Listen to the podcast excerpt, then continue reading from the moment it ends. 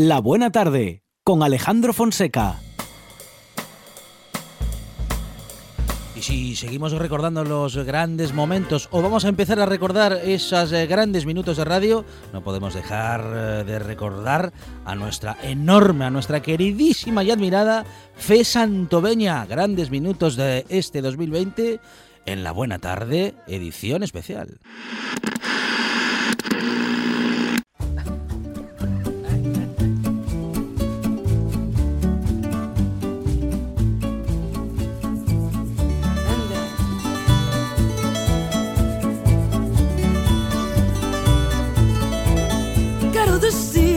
Não creia no destino. E o meu fado é nem ter fado nenhum. Cantá-lo bem, sem sequer o ter sentido. Senti-lo como ninguém, mas não ter sentido algum. Ai que tristeza esta minha alegria. Ai que alegria esta tão grande tristeza.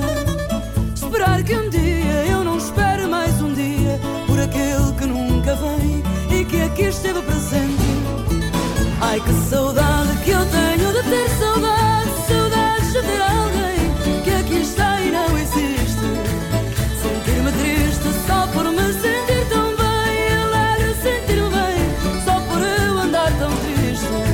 Y qué gusto, Monchi Álvarez, sal- poder saludar nuevamente a Fe Santoveña, que siempre está preparada para hablar de muchas cosas, todas ellas, todas ellas históricas, porque hablando de conocimiento, como decíamos con David Rivas hace un momento, el conocimiento de Fe es transversal y nos abruma Es- es cada vez que lo kilométrico. escuchamos. Fe, ¿qué tal? Buenas tardes. Hola, muy buenas tardes, encantada Bueno, de estar en la buena tarde, además en vivo y en directo. sí. sí, en carne bien. mortal. En carne, mo- mas- enmascarillados Ema, aquí, cual sí. rufianes del siglo XVII, Sí, pero sí. Encantada de estar con ¿No, no vosotros. apetece atracar un banco cuando, cuando uno se pone la mascarilla y pasa al lado de un banco? Yo, yo es que pienso No. en los colegas. Digo, ¿y si llamo en un ¿cómo? momento Y- a unos colegas y... No, no, y lo de entrar al banco Con la mascarilla. Con la mascarilla, da morbo, A ¿eh? usted le pone, Sí. ¿a que sí? De hecho, a ver, yo hay mañanas que no tengo que ir al banco y voy igual. Yo lo mejor es con los alumnos, que tienen una porra. Mm. Están intentando averiguar cuántos años tengo.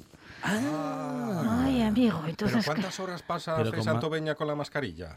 pues eh, las seis horas, primero, seis horas co- pertinentes. pertinentes, más todo lo que me lleva de, de autobús, más todo lo que vas a la tienda, vas al, vas al banco, Claro. vas a la peluquería, vas a donde vayas, pues me paso un montón de horas que ya forma parte integral de mi, de mi rostro. Y Dentro de unos años voy a preguntar, ¿y esta de la mascar sin mascarilla quién es? Ah, soy yo, ¿no? Pero bueno, aquí estamos. Con este aditamento que también tiene modas, por Mm, cierto, ¿eh? sí, sí, sí. Ah, sí. Claro. Bueno, vas a tener, ahora es lo que te falta por estudiar, tú que has estudiado y que nos has contado tantas cosas respecto de la historia y la indumentaria y cómo ha evolucionado. Lo de la mascarilla es algo muy nuevo, pero que Dentro de unos Bueno, años. seguro, hay mascarillas- seguro que va a dar que hablar. Hay ¿eh? mascarillas de, de la gran peste de, de gripe de, de Ah, 1918 sí, que son sí. calcaditas, calcaditas a las que Fíjate, llevamos hoy en día, solo que aquellas fíjate. entonces eran blancas higiénicas y ahora son de florecitas, Ajá. pero es un- el, mismo, el mismo corte, el, el tejido y otras cosas ya es distinto. Pero bueno, eh, masca- mascarilla- eh, Hoy no hablamos de mascarillas. Hoy no hablamos de Venga, Vamos a mascarillas. hablar de mascarillas. Vamos a hablar de sombreros y bigotes. Mm, ¿Qué le parece a Fe Santoveña? mm, de sombreros y bigotes. Eso, Claro, de sombreros y bigotes nos da para un programa, no, nos da para 300 programas seguramente. Hombre, eh, dando por sentado de que para hablar de sombreros y bigotes tenemos que saber eh, qué hacemos con los pelos. Claro. Pelos, Sí, sí. El, pelos culturales. el vello cultural El vello cultural. Eh, esto es una, una apreciación. El vello con V. con V. Sí, porque, Con V. porque eh, bello mm, nos puede hacer un sombrero y un bigote, nos pueden hacer muy bellos, pero a fin de cuentas es lo que hacemos con el vello, aunque no es tanto así. ¿eh? Mm. Eh, si nos damos cuenta en castellano tenemos una, una apreciación diferente. De cuello para arriba tenemos pelos. Los pelos de la cara Sí. y los pelos de la cabeza. Ajá. Y del cuello para abajo tenemos vello, Ah. con V. Y de alguna manera, pues eso va a dar eh, pie a, a- a que se establezcan diferencias, incluso, pues ahora que estamos en todo eso- todas estas temáticas, diferencias de género y siempre eh, en contra de lo femenino. Porque el vello eh, pierde la condición de, de- de pelusa que nos cubre la piel para transformarse en algo que da identidad en- eh, o en algo que da desprecio, eh, genera confianza y que da muchas cuestiones simbólicas de, de- las relaciones de las relaciones sociales. Entonces, bueno, pues como estamos en esta hora mágica de la tarde, pues pensemos que cuando queremos y estamos muy enfadados con alguien, lo queremos arrastrar de los pelos del monte de Venus. Pero no decimos del vello del monte de Venus, decimos de los pelos. Sí. Mm, Pero si queremos hablar de alguien que es una persona con mucha experiencia, con mucho dominio de un tema o, o que sabe mucho de algo, Ya tiene pelos ahí. y, o los tiene pelados, Ajá. Ah, verdad. Sí, o sí, los sí, tiene sí. pelados. Pero no decimos que los tiene velludos o los tiene sin vello, no, no. Mm. Tremendo. Pero ya mm, lo máximo es cuando estamos hablando del sumum de la masculinidad, que decimos que es todo un hombre de pelo en pecho. Ah. Entonces ya no eso- decimos Eso, queda, queda como muy antiguo. queda, ya, ¿no? pero que- que queda tan antiquísimo como si, si Como nos los- damos Como los cuenta. vasos de tubo, casi. Entonces tenemos que transformarlo en un vaso de sidra y lo que hemos hecho ha sido feminizar el vello masculino y hemos eh, depilado a los hombres. Eh, no sé si llamarles, ya se- como se han ido cambiando todos los nombres de aquellos de los metrosexuales y de Beckham, que ya donde nos queda, Sí, Y luego- ya son jubilados. Es verdad, Beckham, que... Sí, sí. Eh, Luego hemos pasado por todo el movimiento hipster que iban con el moño, que también vamos a ver el moño, sí. el moño franco, qué importancia tuvo en, en la historia del miedo de, de los guerreros. Y ahora pues estamos en esto que se llama eh, los lumber sexual. Uy, Ajá. los lumber- Fonseca. ¿Y ese Había, oído hablar ¿Y de ese concepto? Ese concepto pues es el, del- el- el leñador canadiense, vamos, el señor Ah. de media melenita y barbaza mm, f- bien bien poblada, ¿no? Y camisa de cuadros. Sí, pues- no, pero hasta ahí me estás describiendo un hipster pelirrojo en este caso. No, pero no, porque el hipster lleva moño. Ah, claro. Ahora llevan claro. moño. Eh, si lleva moño O sea, o que tal. ya- el hipster ya no es el que solamente el que lleva una No, no, barba ya tiene que llevar su moño, tiene que llevar su, mm, Ajá. su pelo medio rapado, su Sí. barbita muy bien cuidada, pero Bueno, el, el, el lumber sexual es más bien el de la barbaza florida, si llegara a ser patriarcal, la Sí. barbaza, pero... Pero la barba, ¿a- ¿hasta dónde tiene que llegar esa barba? ¿Hasta el Eh, esternón? No, no, no, no, porque entonces eso ya nos hace de, de filósofo griego. Eh, Claro. es- Esa imagen también que tenemos. Nuestro técnico don Juan podría encajar Per- perfectamente. perfectamente. Le pones o una sea, camisa de leñador. Y va- pe- iría perfecto, Sí. perfecto. Además con una bota de monte, un pantalón de monte. ¿eh? de estos que de ir a la montaña que se llevan ahora y de o sea, otro ropa, de, estilo. ropa ¿no? de trabajo, pero para no, para no trabajar. Ropa, ropa de ropa de hacer esfuerzo montuno, Claro. pero sin que huela montuno. Eh, De maderista, que diría Sí. Paulino. Claro, ahí, ahí es el, donde tenemos el tema. Eh, porque mm, si pensamos una cosa, eh, a fin de cuentas el, el- el pelo nos sirve de, em, pa- también para, para distinguir a la gente por, por edades. Eh, ¿Dónde vas con esos pelos si ya no tienes edad? Ah, es ¿Qué ha- verdad. Fonseca. Cierto. Yo no digo nada. Sí, sí, no, no. para usted. Lo, lo dijo fíjame, lo dijo mirándome fijamente, por cierto. Sí, pero si, nos, si pensamos Sí, en ello, sí. las mujeres nos tenemos que, que- que teñir porque las canas nos envejecen. Y a los caballeros las canas Les le dan... quedan, no, les quedan interesantes. Efectivamente. Dicen, Efectivamente, Vamos, ¿no? que no es verdad Eh, Ahí tenemos de nuevo Sí, una, sí, sí, una, sí. una diferencia. Bueno, pues aquí estamos las señoras dándole a la brocha para ponernos el tinte y, y los, caballeros... los señores también le diré que a cierta edad es mejor que no se den tinte. Porque yo conozco a alguno que es caoba a partir de los 60. Vale, pero es que también, claro, en el caso de los caballeros hay otro, hay otro prejuicio absoluto que es la ausencia de pelo. Ya. Ajá. Bueno, Sí. Vale, en, la cabe- eh, en la cabeza. Sí, Porque- porque los que en el otro es Porque experiencia. los que tenemos poco en la cabeza Y en el otro, sale por otros lados. En el otro igual tenemos experiencias, quién sabe, ¿no? Eh, entonces, eh, fijaros una cosa, que es que normalmente un político calvo no resulta elegido. Político calvo. Si se Está repasa... haciendo memoria Monchi Álvarez, no Sí. recuerda a ninguno. No, que no, no recordáis Que- ningún- no, No, porque... ese descártelo porque no fue democráticamente. ese llegó solo. Manolo Fraga, Manuel Fraga llegó a, Manuel Fraga fue presidente, presidente de, de la de, Xunta. de la Junta, pero Ah, bueno. vale, sí, vale, sí, vamos a poner... eh, No, hombre, un- pero Fraga no entra en el debate Pero ¿qué porque pasa? Que, te- que tenía no, una... ya era una institución. Ya era, vamos, era, era un hombre que Claro. venía. Y si no, pues eh, te ocurre como presidenciables en estos momentos, aunque ya estén en la Casa Blanca, que lo que se hacen son implantes maravillosos eh, para lucir un pelo que no les corresponde con unos colores que no les, que no les corresponden, Sí. ni por la edad. Pero bueno, lo que estamos haciendo pues es buscar sencillamente una imagen socialmente aceptable que es la de el hombre con pelo en la cabeza. ¿vale? Y lo del pelo en pecho ya, como decimos, va por modas. Ahora, claro que si nos pasamos mucho, entonces lo que tenemos son hombres hirsutos. ¿Hombres? Hirsutos. Hirsudos. Hirsutos. Ah, Hirsutos. hirsutos. hirsutos. O sea, con un exceso de vello. Sí. Y entonces ya eh, don Wilfredo el Belloso quedaría muy bien allá por los tiempos de la Alta Edad Media, y ahí, pero ahí ya dejan de ser bellos Ya dejan y de son ser- pelos. y son pelos. peludos directamente claro, claro. y pasa a ser un surto, entramos, ¿no? Ahí entramos Pachi Poncela y Almenda Lerena. Por eso estamos en la radio y no en la tele. Vale, pues eh, ya Bueno, vemos eh, que es un equilibrio, ¿eh? Siempre Eh, dice eso, pero eh, ni en la radio ni en la tele Sí. ninguno de vosotros sale desnudo. Alguna vez sí, no lo recuerda yo mejor no lo sé, Sí. ni voy a No, preguntar. no, no. Sí. ¿Vale? Le hizo mucho daño el escaño. Sí, sí, sí. Eh, aunque bueno, si, si hacemos caso a lo que decía Desmond Morris, pues entonces mm, estamos desnudos, pero no del todo, porque tenemos este, este vello, estos, oye, la pelusilla que hemos hecho a lo largo de la historia de todo. En el caso femenino, para librarnos de ella, con el fin de gustar al sexo, al sexo masculino. Los egipcios hacían una pasta de, de cera, eh, jabón y ceniza que calentaban aplicaban sobre las piernas y luego tenían que quitar porque las mujeres eh, tenían que depilarse. Eh, mm, depilarse a lo ruso.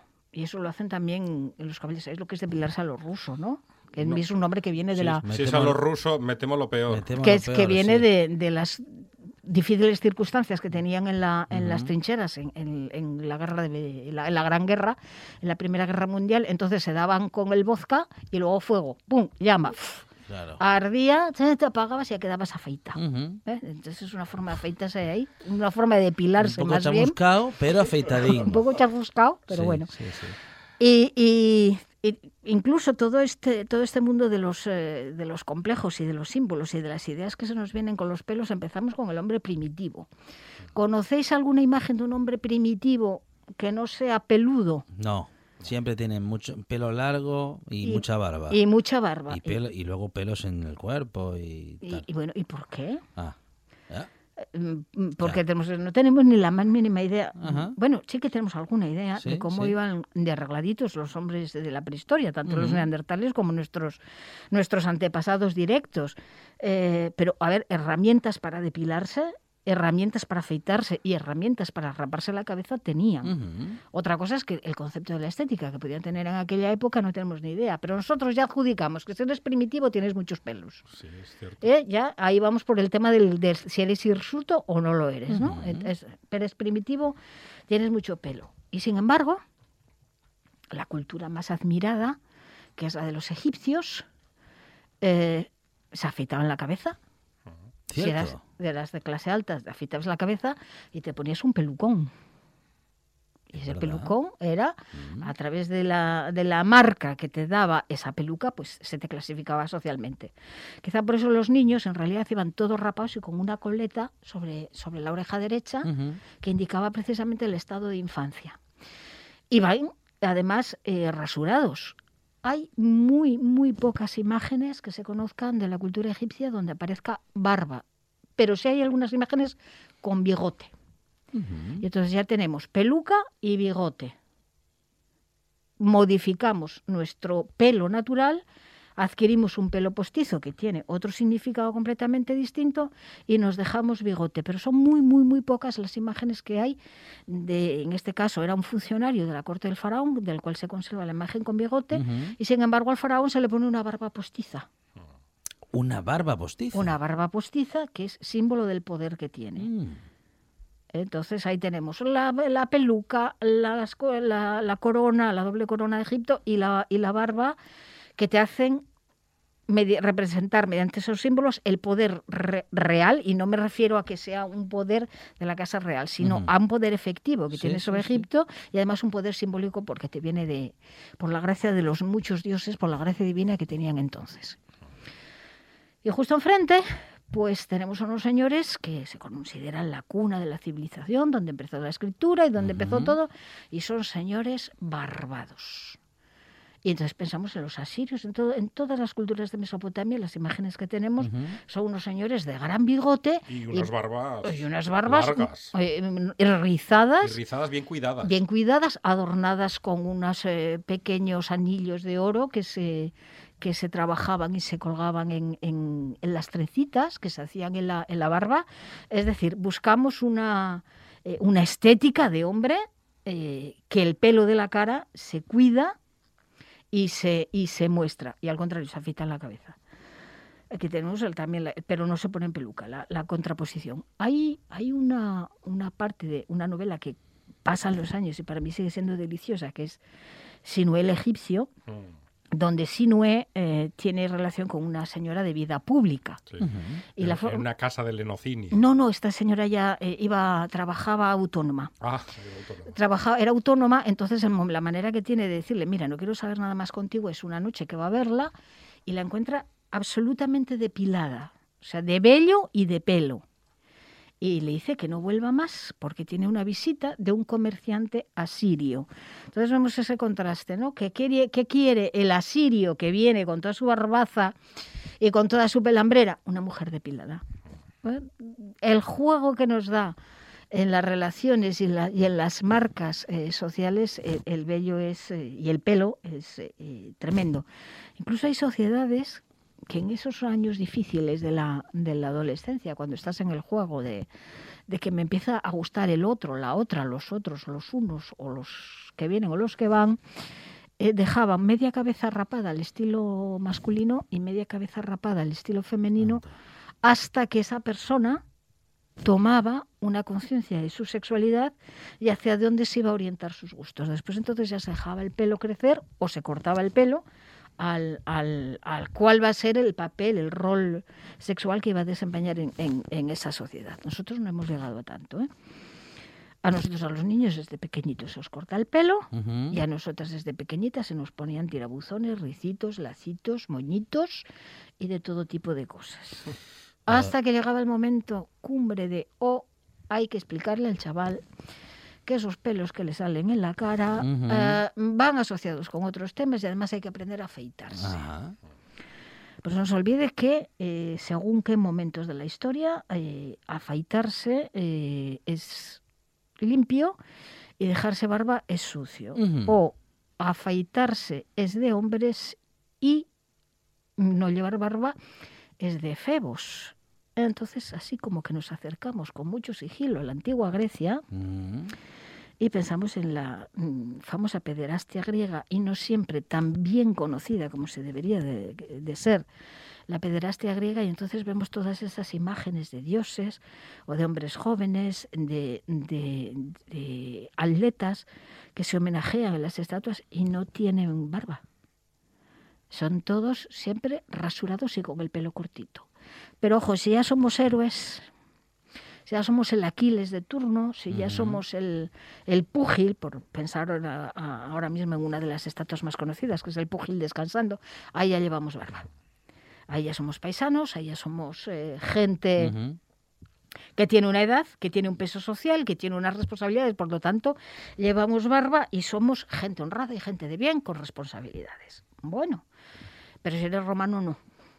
Ajá. Si eres romano, entonces perteneces a la legión y tienes que llevar una estética. Y la estética de la legión es que vas con el pelo corto y rasurado. ¿Por qué? Roma es la primera... Lo, lo que cambió la Legión.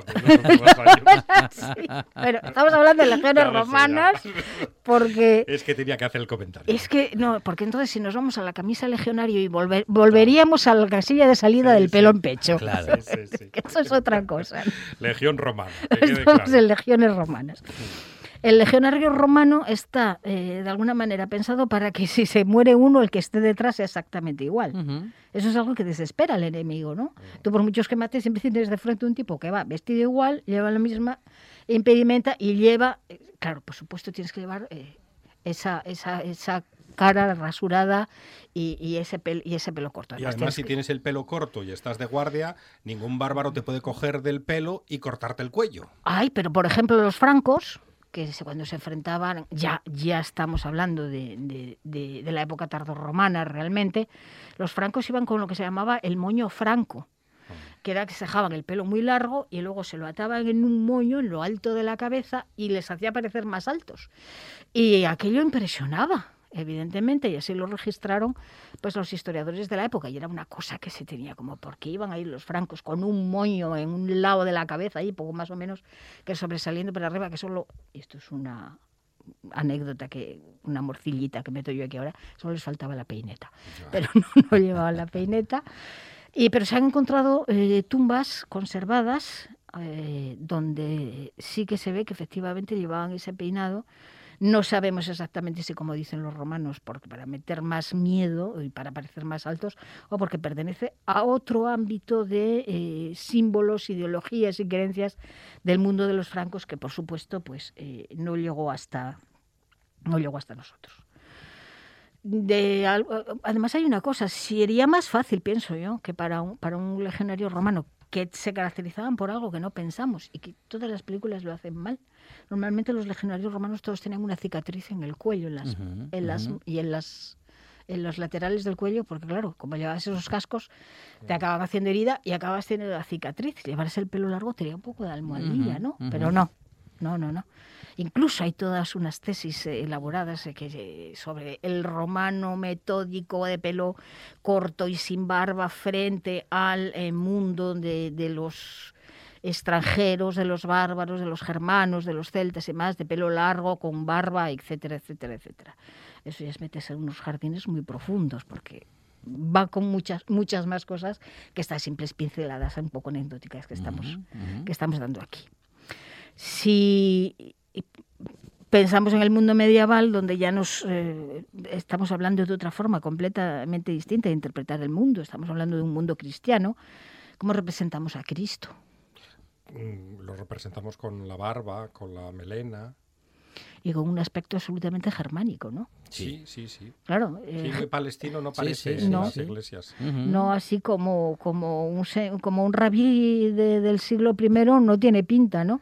Que podría llevar su barba, porque si nos fijamos también, eh, la mayor parte de, de las sectas judías más tradicionales todas llevan barba, porque también es para ellas un, un símbolo de identidad. Bueno, pero el caso es que llegado en los tiempos de la Edad Media, de lo de rasurarse, que también se hacía, eh, no se estilaba tanto. Así que un buen guerrero, un buen jefe, un buen caudillo, un buen rey, tenía barbas. Y las barbas pasan a ser eh, la representación alta de la importancia de la parte baja. Se me entiende, ¿no? A ver. Entonces, la mayor ofensa que podías hacerle a una persona de calidad en aquellos tiempos era tirarle de las barbas.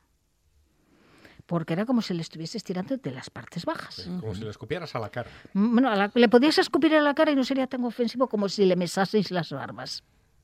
Eso su- suponía, sin lugar a dudas, duelo, enfrentamiento y enemistad. Ujú.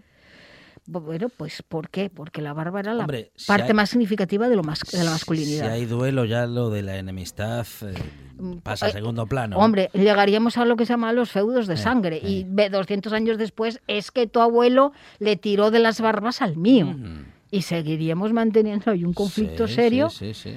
Porque eh, ya sería la, la forma Una, una de ofensa. Una forma de ofensa absoluta. Total, o sea, ¿no? y- Y todavía mantenemos a día de hoy una expresión similar que es cuando pensamos que alguien nos está tomando el pelo Ajá. o que alguien se está pasando con nosotros y dice, "Hombre, ¿es este que cree que se me va a subir a las barbas? Es Mm. cierto.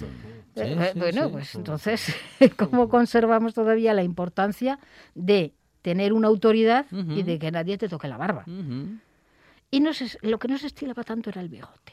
Bigote. bigote. No vamos a encontrar así muchas representaciones de señores bigotudos en aquellos, en aquellos periodos. Los únicos que iban mm, rasurados y tonsurados, afeitados me refiero cuando digo rasurar, ¿eh? Mm, pues era eh, el estado monacal, el estado de- del sacerdocio.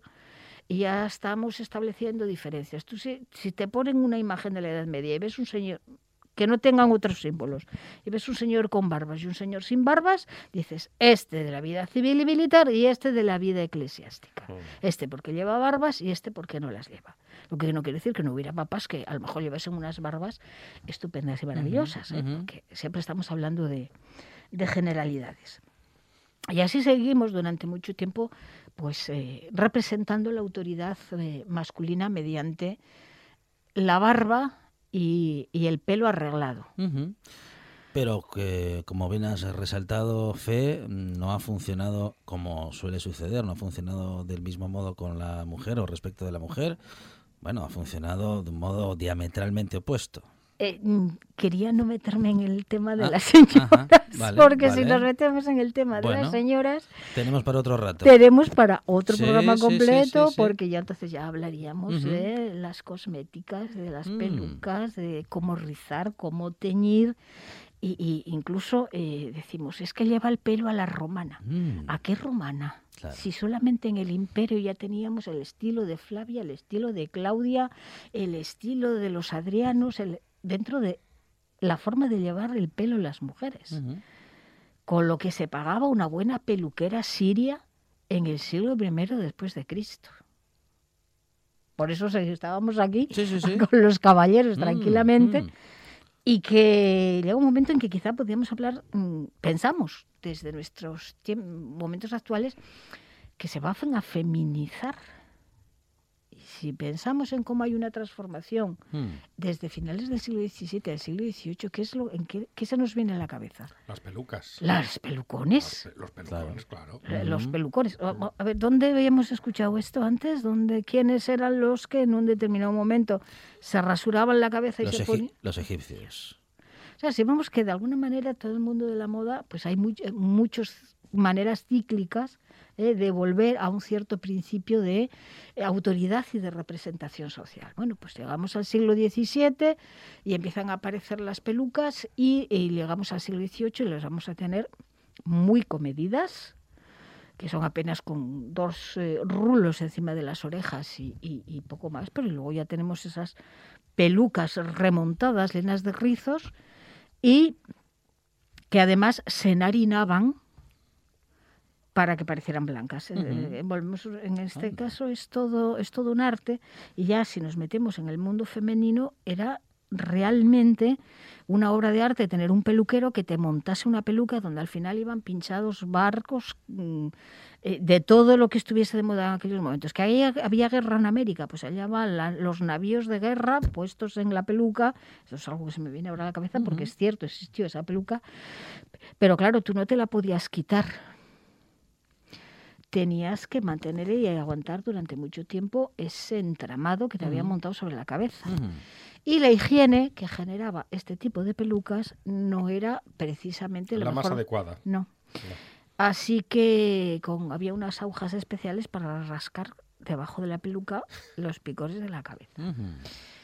Eh, mm, parece, parece extraño, pero llevar el pelo corto es muy higiénico. ¿eh? Si volvemos otra vez a pensar en los legionarios romanos, Mm. llevar el pelo corto eh, es mucho más fácil para tratar los parásitos que si llevamos una larga melena, donde el equipamiento de la gente solía incluir una liendrera. Ajá.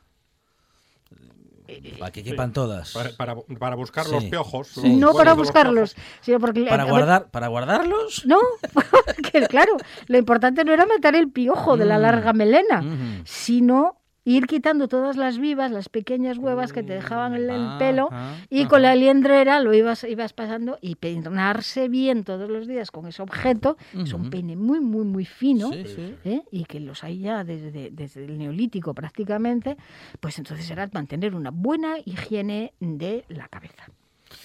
Fe Santoveña está con nosotros en esta buena tarde, regresando a los estudios y haciendo de estos minutos de radio Unos pues, minutos de lujo. Minutos de lujo, porque escucharla es un placer, se aprende un montón y se pregunta uno cómo, cómo es posible que una sola persona sepa tantas cosas y las cuente tan bien. Fe, muchísimas gracias.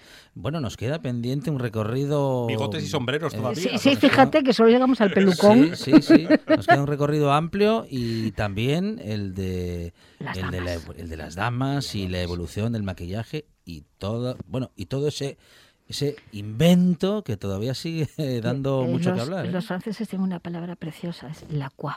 La cual- Como son los franceses. Fe Santoveña, gracias. Gracias a vosotros. Oh, merci. ¿Y, y el diablo llevará peluca? Porque claro, tenemos que seguir hablando del bello, bello. Y el diablo que se sepa, eh, como cosa negativa, siempre lo pintan calvo. Es verdad. Si os dais cuenta, los grandes santos siempre se pintan barbados. Ujú.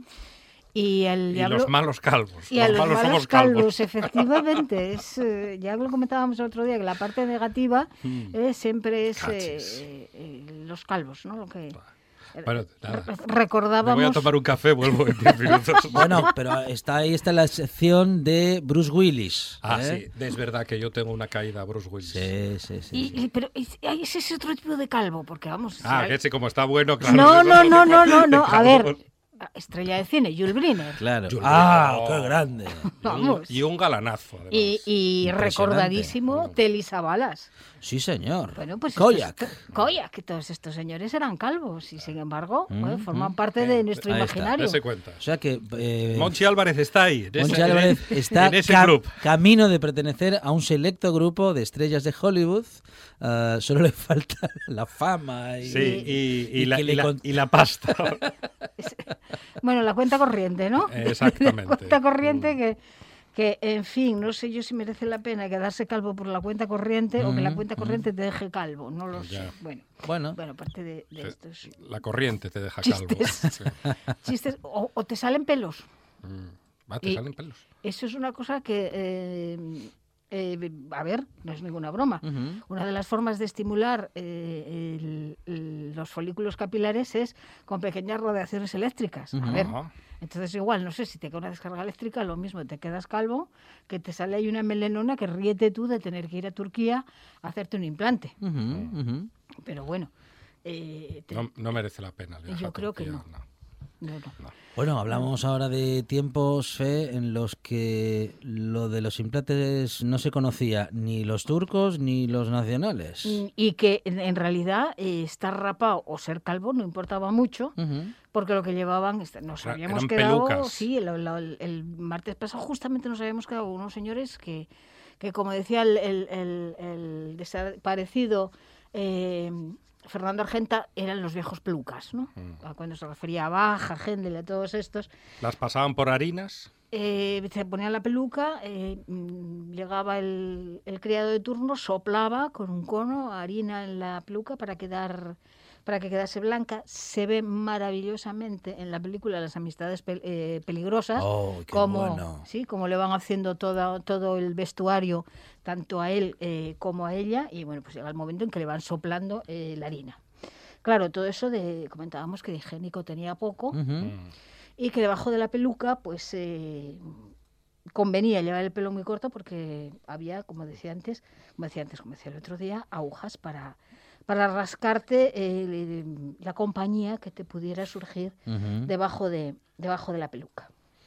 Es más, eh, hay creo que uno de los libros más discutidos, pero que al mismo tiempo como, como discutido ha dado mucho, mucho eh, de sí en el mundo de las ciencias sociales, es la, la invención de la tradición de Hobsbawm. Y una de las eh, cuestiones que utiliza Hobsbawm es cómo inventamos la tradición eh, prácticamente sin darnos cuenta a partir de elementos que son cotidianos. Tú no, tú no inventas la tradición eh, en vacío, lo inventas sobre algo. Y decimos, bueno, las pelucas desaparecieron eh, hasta cierto punto, porque ¿cómo van vestidos los jueces en Inglaterra?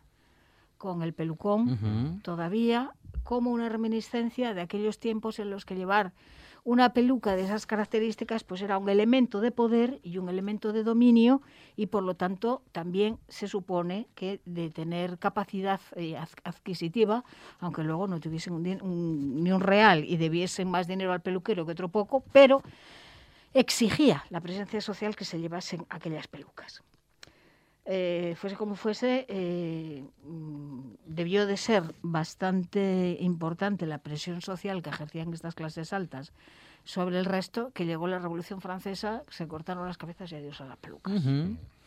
Se De cortaron con y sin Y se- peluca. no, sin peluca. Sí. Sin peluca porque era bastante molesto para la guillotina llevar una peluca, así que eh, eh, cambia la moda. En ese momento la moda masculina desaparece ese, ese estilo de las pelucas. Es que me- me- como todavía no hemos entrado en el territorio de las damas, pues precisamente me estaba acordando ahora de, Mm. de dos señoras que generaron tendencia a la hora de ser ajusticiadas. María Antonieta. la, la más joven La más en joven. tiempo, digamos, pero el anterior la que creó una tendencia al quitarse las tocas y los velos y, recorta- y, y recogerse el pelo para, eh, nos quedamos así, Ana Bolena. Ana Bolena. Ana Bolena, pues también se la f- acabó siendo una, mo- una parte de las modas posteriores el hecho de que Ana Bolena apareciese con un determinado peinado en el momento en el que, eh, que iba al patíbulo por, por todas aquellas cosas de las que la, de la que las, la habían acusado, ¿no? Eh, bueno, mm, vamos a dejar a las damas para otro momento. Sí. sí, sí, porque Lo decías mucho ahí. la semana pasada que hay, eso es un apartado muy amplio muy, muy, muy. que nos dejaría, bueno, que no, vamos, nos dejaría sin tiempo para, para esta, esta parte que estamos recorriendo. Es que siempre se asocia la moda más con lo femenino con el masculino. Entonces estamos hablando solo de lo masculino para Mm, que nos demos mm. cuenta Sí, de cuán importante ha sido siempre la moda en, eh, en el mundo masculino y parece inadvertido. Lo- Hoy, como hoy como diría Cantelli para los paisanos. para- sí. Otro día para las paisanas. No, pues eh, seguimos con los paisanos y, eh, bueno, eh, la Revolución Francesa cambia, cambia la sociedad, cambia la forma de pensamiento, es el ascenso a lo que se conoce como la clase, como la clase burguesa. No y, se andan con chiquitas los franceses. ¿para, ¿Para qué? Ah, 1789, qué gran fecha. se había ido cociendo todo en su salsa, entonces digamos ahí, ¡boom! Pero ¿qué es lo que aflora? Unos aplauden y otros la guillotina. Sí. Yo es que me da repelús Ta. Ah, la guillotina, ¿no? pues sí. Chas, porque- que, le, co- como decía, que le corten la cabeza. No fallaba, ¿eh? No fallaba. Ay, por cierto, ya que estamos hablando de cine, hay una película preciosa que es... Eh, ahora se me, bueno, se me, como se me vino a la cabeza, se me olvidó el título, que es Sí. eh, una, una mujer que va a San Pierre Miquelón, donde hay un condenado a muerte y tienen que esperar a, a que llegue la guillotina para poder ma- ma- matarlo. Se establece una relación entre esta eh, señora, que es la mujer del alcaide, Ajá. eh, y, y el, y, el, y el reo, ¿no? Y el preso. Entonces se establece ahí una relación, no me acuerdo ahora mismo de la película, seguro que alguien en estos momentos pues se titula así. Bueno, pues yo ahora mismo no me acuerdo cómo se titula. Pero bueno, no estamos guillotinando calvos, no estamos guillotinando peludos, no estamos guillotinando gente, sino se- sencillamente estamos asistiendo a un cambio radical en la estética masculina. Y de los que vamos a elegir uno, y es el movimiento romántico que eh, tiene una- un referente en la figura de Lord Byron por una parte, que es eh, este hombre con un- unos rizos muy preparados, absolutamente pensados la caída que llevaban, por donde la llevaban, con una perillita muy arreglada, con un estilo orientalizante y eh, eh, un hombre con una pasión torturada y em, que tuvo un montón de adeptos y que se puso de moda entre los señoritos, pues llevar el pelito rizado y el pelito muy curioso y la barbita. Creaba tendencia. Que se Creaba ahora. tendencia, exactamente. Hoy sería un, un, Un influencer. un esos. influencer. Pero el gran influencer de la época, aparte de Lord Byron, fue sobre todo George Brummel, el famoso Bo Brummel, que era un Qué, señor... qué buena colonia tiene. Oye, se, hue- se huele a kilómetros. la gente lo sabe la mayor parte de las veces que la colonia Brummel viene precisamente por este personaje que, que en realidad no tenía un duro y, y que eh, toda su influencia sobre la sociedad venía porque era amigo íntimo del príncipe de Gales y que empezó a poner de moda una serie de, de- de elementos y entre ellos, por ejemplo, todo lo contrario a, a- a- a Byron, el pelito arreglado, pegado a la cabeza, la cara rasurada y mm, los cuellos altísimos que iban co- completamente erguidos. Lo que se dice es que este señor tenía sífilis, por lo tanto tenía nódulos de ganglios en, la, en el cuello y al poner los cuellos tan altos, Los con aquellos corbatones que daban tres vueltas, los, los disimulaba completamente. También es el, el- el que se puso por primera vez una chaqueta para ir de caza de color rojo y eso quedó totalmente establecido en la sociedad británica y en las grandes cacerías, que ahora ya está, eh, están prohibidas, pues allá iban los señores todos vestidos con la casaca roja, pues como había hecho el señor eh, Bro- Bo Brummel en, en su momento. De ahí estamos, ¿no? Esos primeros años del siglo XIX, con los rizos, con el pelo peinadito, engominadito, pero eh, aparte de la Revolución Francesa, el gran suceso de, de principios del siglo XIX, pues que son las guerras napoleónicas. Las guerras napoleónicas van a cambiar mucho la estética masculina a partir eh, de los uniformes militares. Eh, se- mm, antes, pues, el, bueno, el siglo XVIII ya se habían establecido determinadas normativas, pero van a ser esos eh, llamativos uniformes, sobre todo los uniformes de caballería, de los húsares, de los dragones, con sus dolmanes, con sus pellizas, los que llamen la atención y los que se vayan a convertir en un referente para la moda de caballero. Pero sobre todo, entre eh, todos estos destacaban los húsares húngaros, que es de donde viene el término húsar. Que eran los más elegantes. Eran los más elegantes y llevaban el pelo de una forma particular. En primer lugar, iban rapados y con un mechón. Ese mechón se trenzaba y al final del, del mechón tenía un adorno. Y eh, llevaban unos tremendos bigotes lacios y caídos. ¿Vale? Eh, para esto se dan explicaciones muy distintas. Yo voy a traer dos que me parecen atractivas para la, para, para la radio. La primera, dicen que lo del pelo viene por, eh, por lo de la ocasión la pintan calva, que no sé si sabéis por Sí, qué es. cierto, no. Los griegos tienen tres formas de representar el tiempo. El tiempo eterno, Ujú.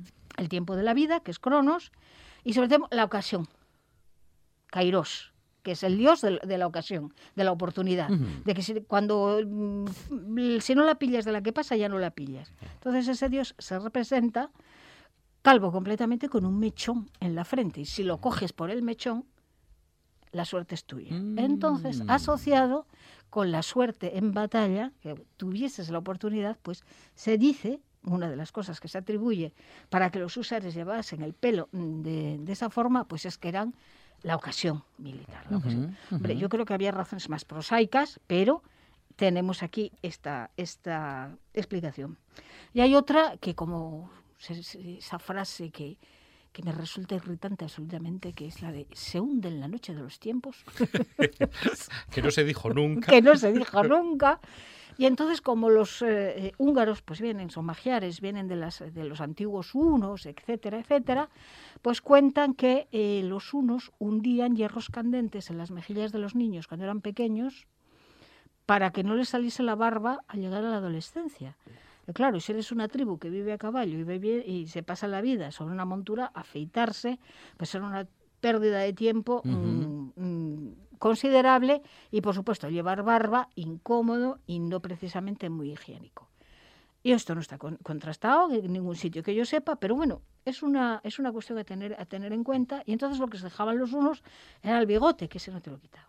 Y que los, un- los eh, húsares magiares, pues precisamente usaban ese bigote eh, recordando el, el antiguo mundo de, de los unos. Hay explicaciones que me, que me molan un poco más, porque tienen mucho más sentido simbólico y mucho más sentido eh, antropológico que rebuscar en las cenizas del pasado. Que bien me ha quedado esto. Eh, los, eh, los húngaros han sido siempre un pueblo bisagra entre las formas occidentales y las formas y las formas orientales. Y cuando me refiero a Oriente me refiero a lo que nosotros llamamos los países del este, los países eslavos. Y mientras que nosotros hemos mantenido unas modas bastante dinámicas con respecto a, a los pelos de la cara o a los pelos de la cabeza, en el mundo del este han sido bastante persistentes a la hora de, de llevar barbas, donde hay un profundo sentimiento religioso.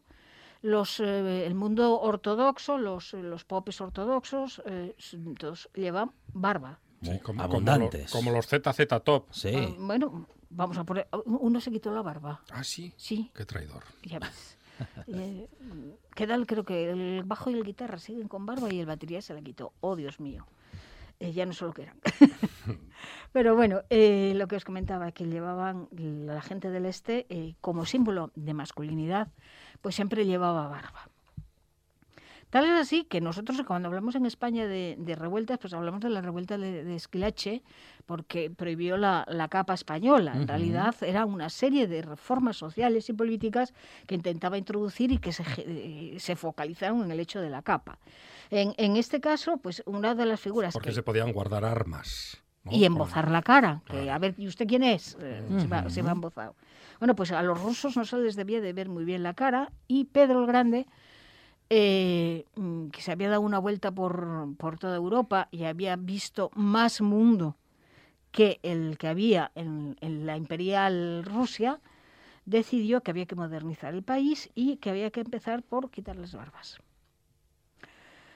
Y él mismo, según cuentan, eh, peló las barbas de todos sus allegados en seco.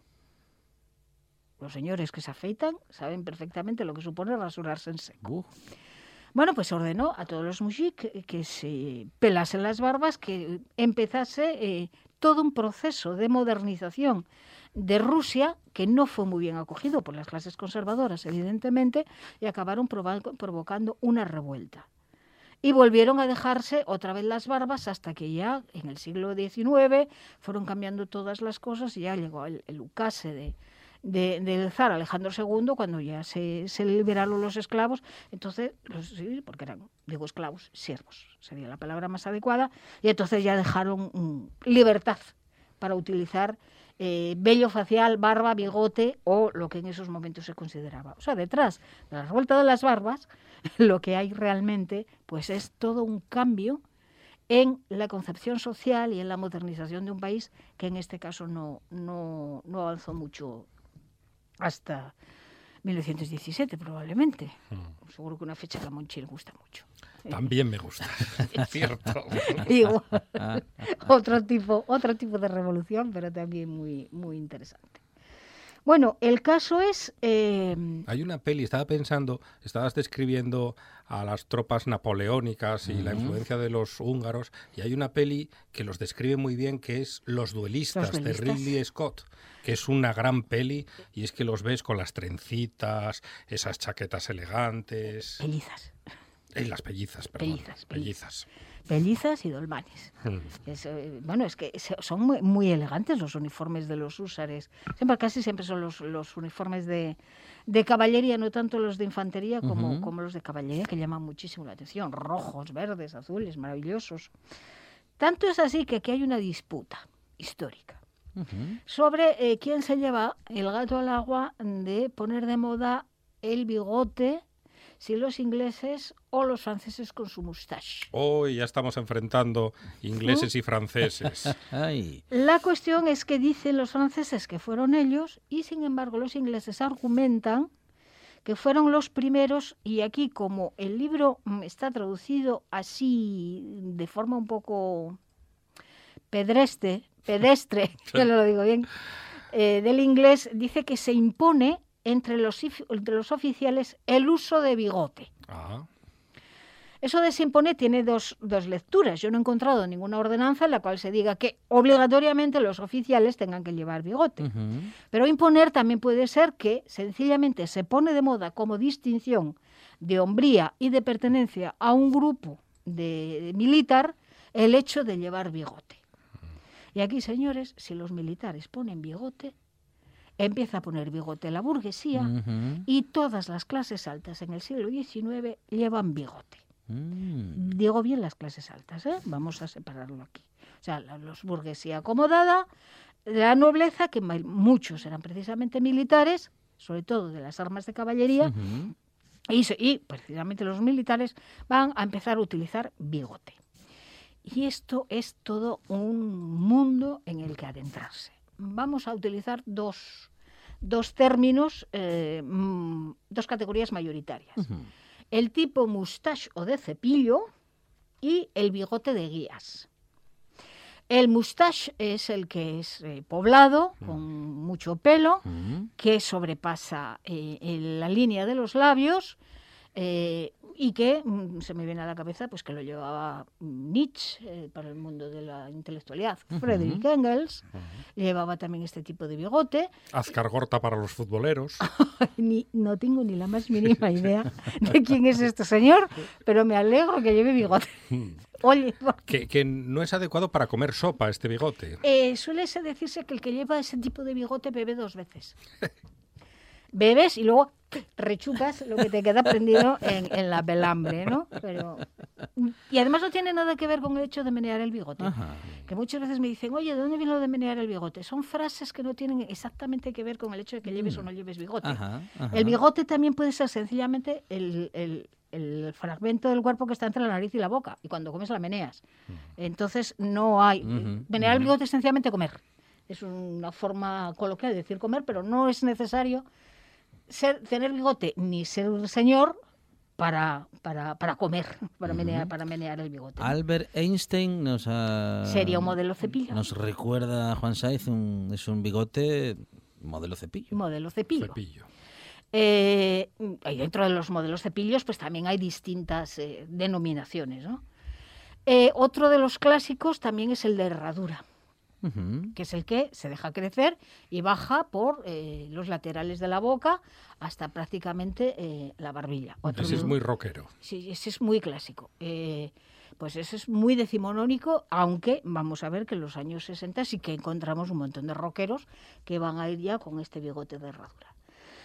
Pero lo que más nos llama la atención a nosotros eh, son los bigotes de guías, que son los bigotes que tú dejas crecer y en el momento en que sobrepasan la línea de la línea de, de la boca, la línea del labio, empiezas a retorcerlos Ah, a sostenerlos con parafina o con aceites y mm, bien se afilan las puntas, bien se retuercen las puntas, Como Dalí. como Dalí, un tipo de bigote Dalí, eh, pero eh, cualquier caballero que se preciase de- del estamento burgués con dinero, de la nobleza, tal, en el Londres de aquellos tiempos, pues llevar un buen mustache, un buen bigote de guías, pues era un elemento de, eh, de prestancia social.